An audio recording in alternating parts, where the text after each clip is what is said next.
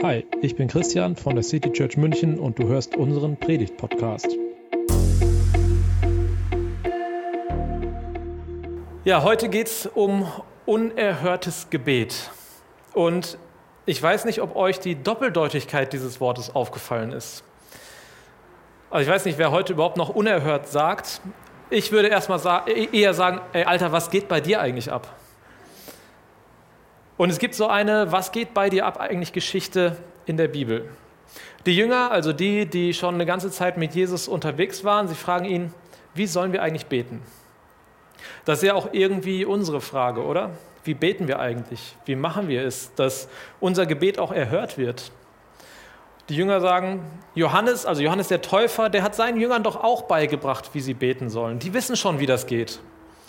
Bring uns das doch auch bei, Jesus. Und Jesus gibt ihnen dann erstmal das Vaterunser. Wir kennen das alle und wir haben es auch gerade gesungen. Und dieses Vaterunser, das gibt uns auch einfach Worte, wenn wir keine eigenen Worte haben, wenn unser Herz irgendwie leer ist, wenn wir nicht wissen, was wir beten sollen. Das wäre aber nochmal eine eigene Predigt. Ich möchte auf eine Geschichte eingehen, erstmal, die äh, direkt im Anschluss an dieses Vaterunser kommt. Und zwar es gibt das Vaterunser Matthäusevangelium, so für die Bibel-Insider, und im Lukas-Evangelium gibt es das auch in einer Kurzform. Und da kommt dann diese Geschichte, diese Was geht eigentlich bei dir ab Geschichte.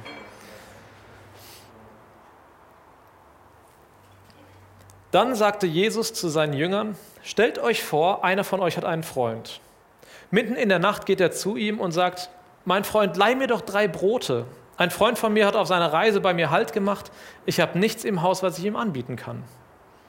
Aber von drinnen kommt die Antwort, lass mich in Ruhe. Die Tür ist schon zugeschlossen, meine Kinder liegen bei mir im Bett. Ich kann jetzt nicht aufstehen und dir etwas geben. Das sage ich euch. Schließlich wird er doch aufstehen und ihm geben, was er braucht, wenn schon nicht aus Freundschaft, dann doch wegen seiner Unverschämtheit. Was geht eigentlich bei dir ab? Du kommst mitten in der Nacht wegen so einer Kleinigkeit wie Brot. Ey, ich habe geschlafen und meine Kinder auch. Vielen Dank fürs Aufwecken. Nicht es hätte doch auch bis morgen Zeit gehabt. Ach, was soll's, jetzt wo du schon mal da bist, hier hast du das Brot. Und jetzt geh bitte. Ich finde diese Geschichte tatsächlich ziemlich cool, denn diese Geschichte sagt mir persönlich sehr viel zum Thema Gebet. Sie sagt mir, wie unerhört, wie dreist ich beten darf. Das Erste, auch wenn es um eine Kleinigkeit geht, bete. Ich weiß nicht, wie euch das geht. Mir persönlich ist es oft unangenehm, irgendwo um Hilfe zu bitten. Wenn wir zu Hause etwas kochen oder backen wollen, dann würde ich selbst nie auf die Idee kommen, wenn etwas fehlt, bei den Nachbarn zu fragen. Also entweder gehe ich dann einkaufen und besorge das noch schnell oder ich koche was anderes oder ich bestelle eine Pizza oder irgendwas, aber ich würde nicht zu den Nachbarn gehen. Mir ist das tierisch unangenehm, um etwas zu bitten. Ich weiß, andere sind da anders drauf und das ist gut so. Genauso wie dieser Typ hier in dieser Geschichte. Er braucht etwas, was ihm fehlt, also bittet er einen Freund. Und genau das will Gott. Gott will gebeten werden. Ganz dreist. Die fehlt was? Bitte Gott darum. Denkt nicht erst darüber nach, ob es groß oder wichtig genug ist. Frag Gott danach. Wenn ich mit anderen Leuten zusammen bete, das kommt ja hin und wieder mal vor, dann ist es ganz oft bei mir so, dass ich denke, ach, mein Anliegen ist doch nicht so wichtig, das ist doch nur eine Kleinigkeit. Aber hey, warum sollte ich mit Gott nicht darüber sprechen? Mit meiner Frau oder mit Freunden spreche ich doch auch über Kleinigkeiten. Warum sollte ich das mit Gott anders machen? Diesem Typ hier in der Geschichte, dem fehlt eine Kleinigkeit, drei Brote und er fragt seinen Freund. Aber mal im Ernst, hätte das nicht doch noch etwas Zeit gehabt?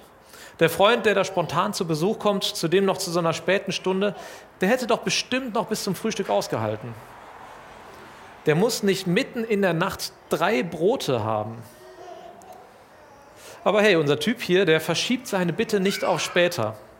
Er geht jetzt zu seinem Kumpel und fragt ihn. Nicht erst morgen früh oder wenn sie sich sowieso mal über den Weg laufen, er wartet auch nicht, bis, ich, bis er das Problem selbst lösen kann, weil er zum Bäcker gehen kann. Er geht jetzt dahin, wo er glaubt, dass ihm geholfen werden kann. Und das ist eben sein Kumpel nebenan. Hey, hast du mal Brot für mich? Hab eben spontan Besuch gekriegt und nichts da. Hilf mir doch gerade mal aus. Wenn dir etwas auf dem Herzen liegt, dann, dann bete. Nicht erst, wenn du das nächste Mal an einer Kirche vorbeikommst oder wenn du sowieso eine Gebetszeit in deinem Kalender eingetragen hast oder bis du noch mehr Anliegen gesammelt hast, dass es sich auch lohnt. Bete in dem Moment, in dem du etwas brauchst. Sprich mit Gott. Er bittet dich darum zu kommen, wann immer du ihn brauchst. So dreist darfst du sein. Und auch wenn der Zeitpunkt etwas ungünstig ist, Allein schon, weil der Freund so dreist vor der Tür steht und klopft, wird er bekommen, was er braucht. In der Basisbibel, nach der ich gerade den Text vorgelesen habe, da steht, dass der Freund unverschämt ist. Er schämt sich nicht. Er schämt sich nicht, wegen einer Kleinigkeit mitten in der Nacht bei seinem, zu seinem Freund zu gehen und ihn um Unterstützung zu bitten. Ganz unverschämt, ohne Scham. Weil er weiß, sein Freund wird ihm helfen. Da ist er ganz erwartungsvoll. Er würde nicht dahin gehen, wenn er nicht wirklich erwarten würde, dass der Freund hilft. Er stellt die Freundschaft damit schon so ein bisschen auf eine kleine Belastungsprobe. Aber er weiß, unsere Freundschaft, die hält das aus.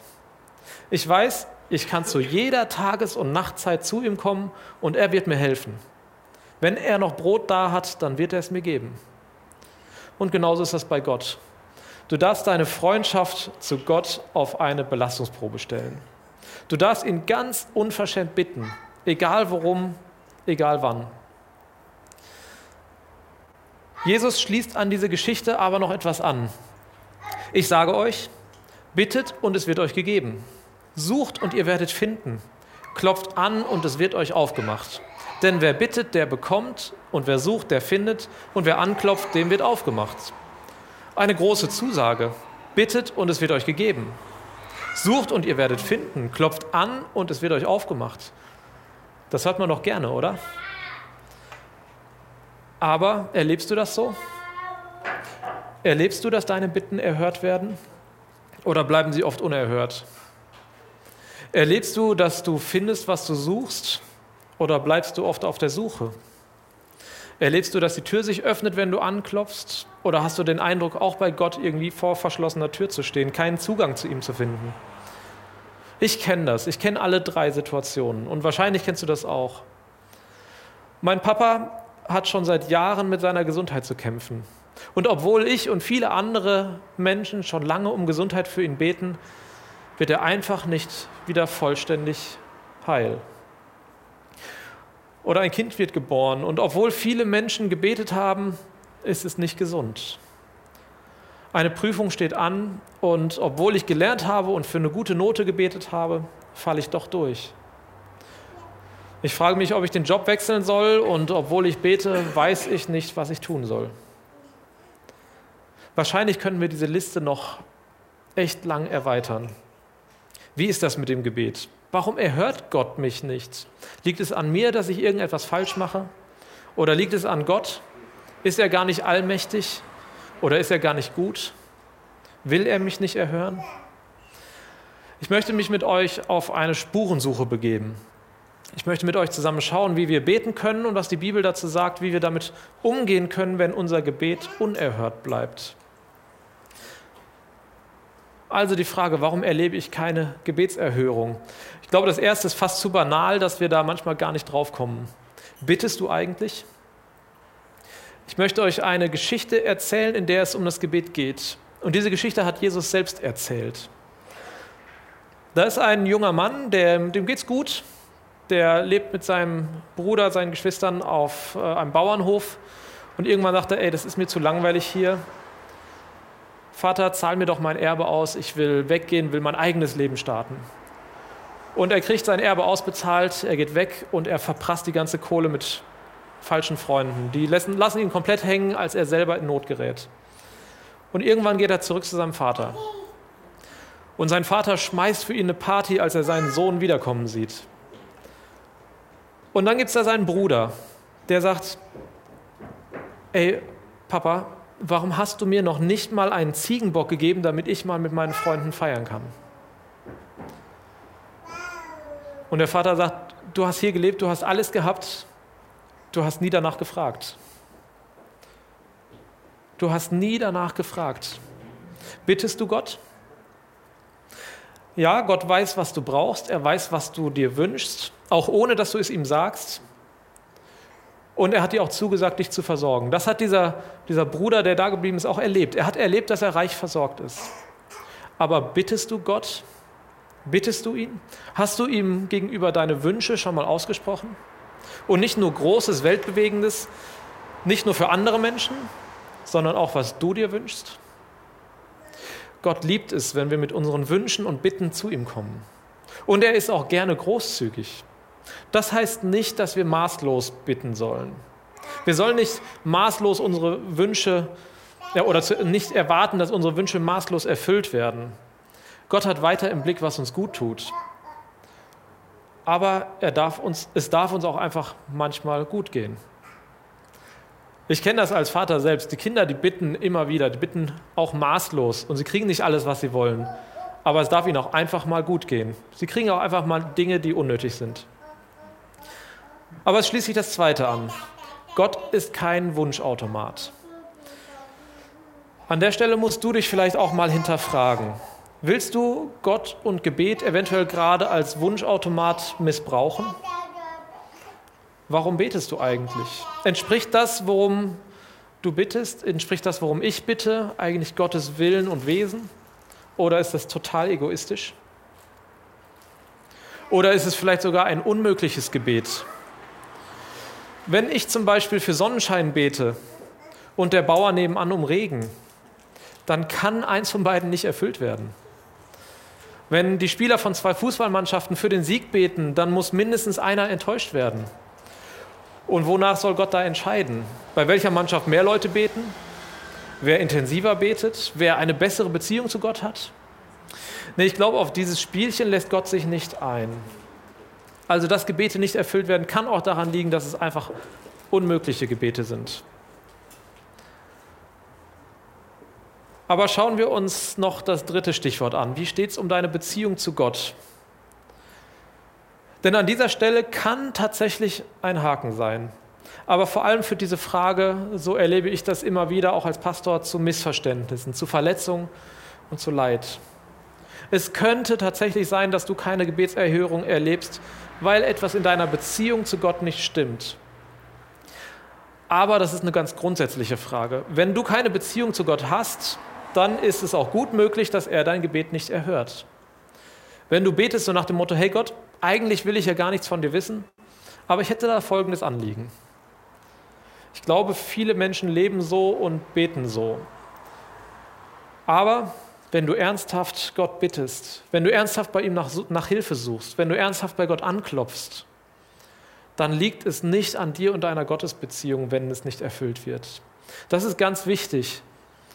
Wie oft wird bei großen Gebetsanliegen, die scheinbar nicht erhört werden, der Vorwurf gemacht, ja, das muss an dir liegen, an deiner Beziehung zu Gott, daran, wie du lebst.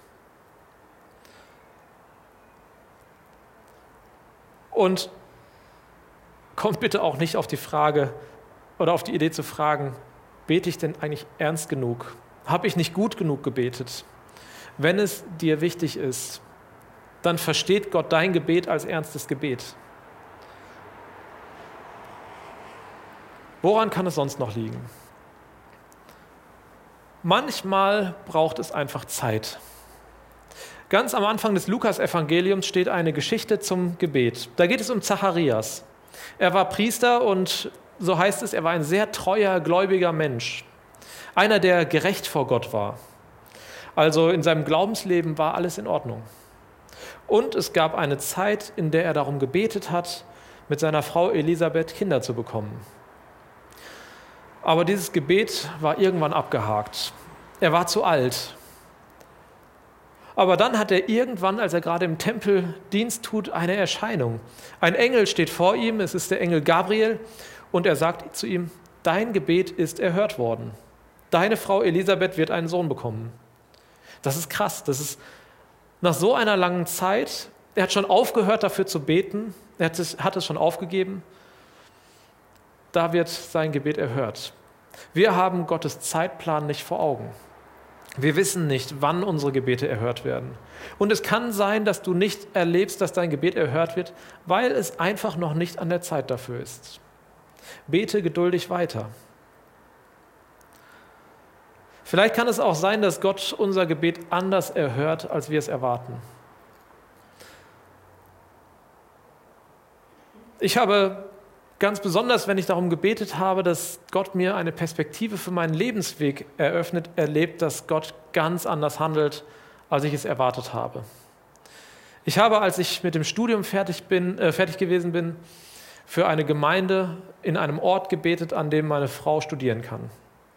Und die Antwort Gottes war, mach erstmal was ganz anderes. Geh nach Japan. Und es ist total cool, sich darauf einzulassen, was Gott einem da schenkt. Gott hat die Möglichkeit, unsere Bitten, das, worum wir beten, aus ganz anderen Perspektiven zu betrachten. Er weiß um die Konsequenzen eines erfüllten Wunsches. Er weiß, ob es sinnvoll ist oder nicht. Er weiß, ob es gut ist, wenn unser Wunsch in Erfüllung geht.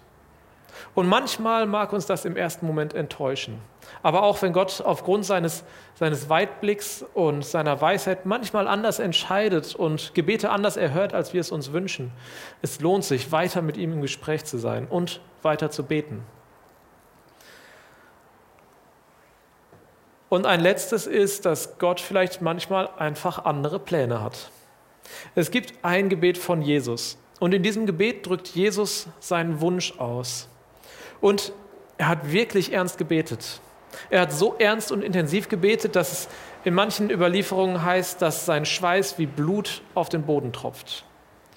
Und dieses Gebet, das hat Jesus gesprochen, kurz bevor er gefangen genommen wurde und später hingerichtet wurde. Er wusste, was auf ihn zukommt und er bittet Gott, aber mein Vater, für dich ist alles möglich. Nimm doch diesen Becher fort, damit ich ihn nicht trinken muss. Aber nicht, was ich will, soll geschehen, sondern das, was du willst. Wir wissen, wie die Geschichte ausgeht. Jesu Wunsch, auch wenn er noch so nachvollziehbar ist, er geht nicht in Erfüllung. Und wenn das bei Jesus schon so ist, dass nicht alles in Erfüllung geht, was er sich wünscht, was er sich von Gott wünscht, wie können wir das da selbst erwarten? dass unsere Wünsche immer die richtigen sind. Für mich ist das eine sehr wichtige Passage in der Bibel, denn mir nimmt diese Passage den Druck, verantwortlich dafür zu sein, dass mein Gebet nicht erhört wird. Jesus hat in einer totalen Einheit mit Gott gelebt. Sein Lebenslauf war nicht wie meiner von Fehltritten geprägt. Er hat nicht in eigensüchtigem Streit mit seinen Mitmenschen gelebt und dennoch wird nicht alles erfüllt, was er sich wünscht. Gott ist kein Wunschautomat. Die Geschichte sagt aber auch noch etwas anderes. Etwas über seine Gottesbeziehung. Er betet, aber nicht, was ich will, soll geschehen, sondern das, was du willst. Darin liegt das große Vertrauen. Ich drücke meinen Wunsch vor Gott aus. Ich hoffe darauf, dass Gott sich diesem Wunsch anschließt. Aber ich vertraue ihm, dass er es richtig machen wird. Ich möchte noch drei Tipps für das eigene Gebetsleben aus den Psalmen weitergeben. Es gibt mit Sicherheit noch viele mehr. Der erste, schließe Bitte um Vergebung mit in das Gebet ein. In Psalm, 3, äh, Psalm 32 zum Beispiel, da erzählt David von seiner Erfahrung.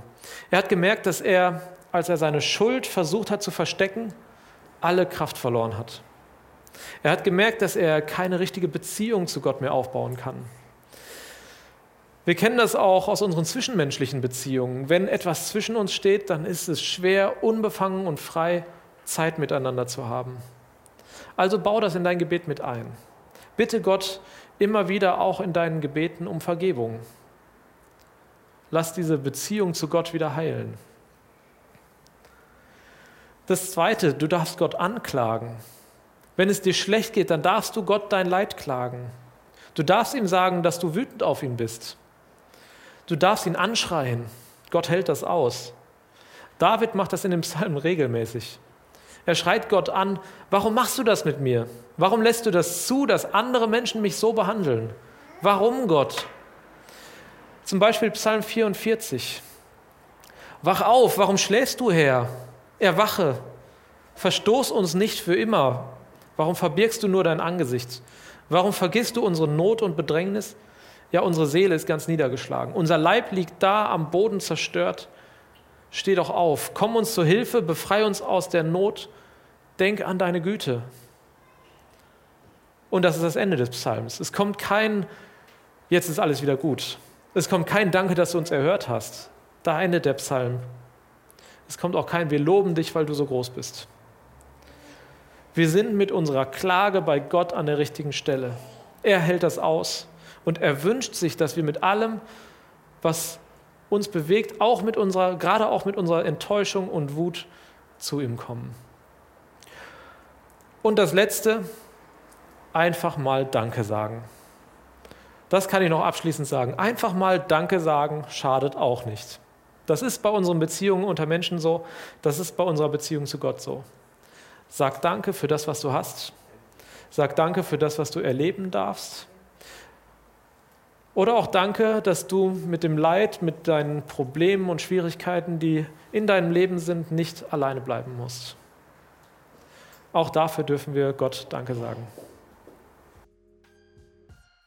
Das war die Predigt aus der City Church München. Wir freuen uns, wenn du auch nächstes Mal dabei bist. Und bis dahin wünschen wir dir eine gute Woche.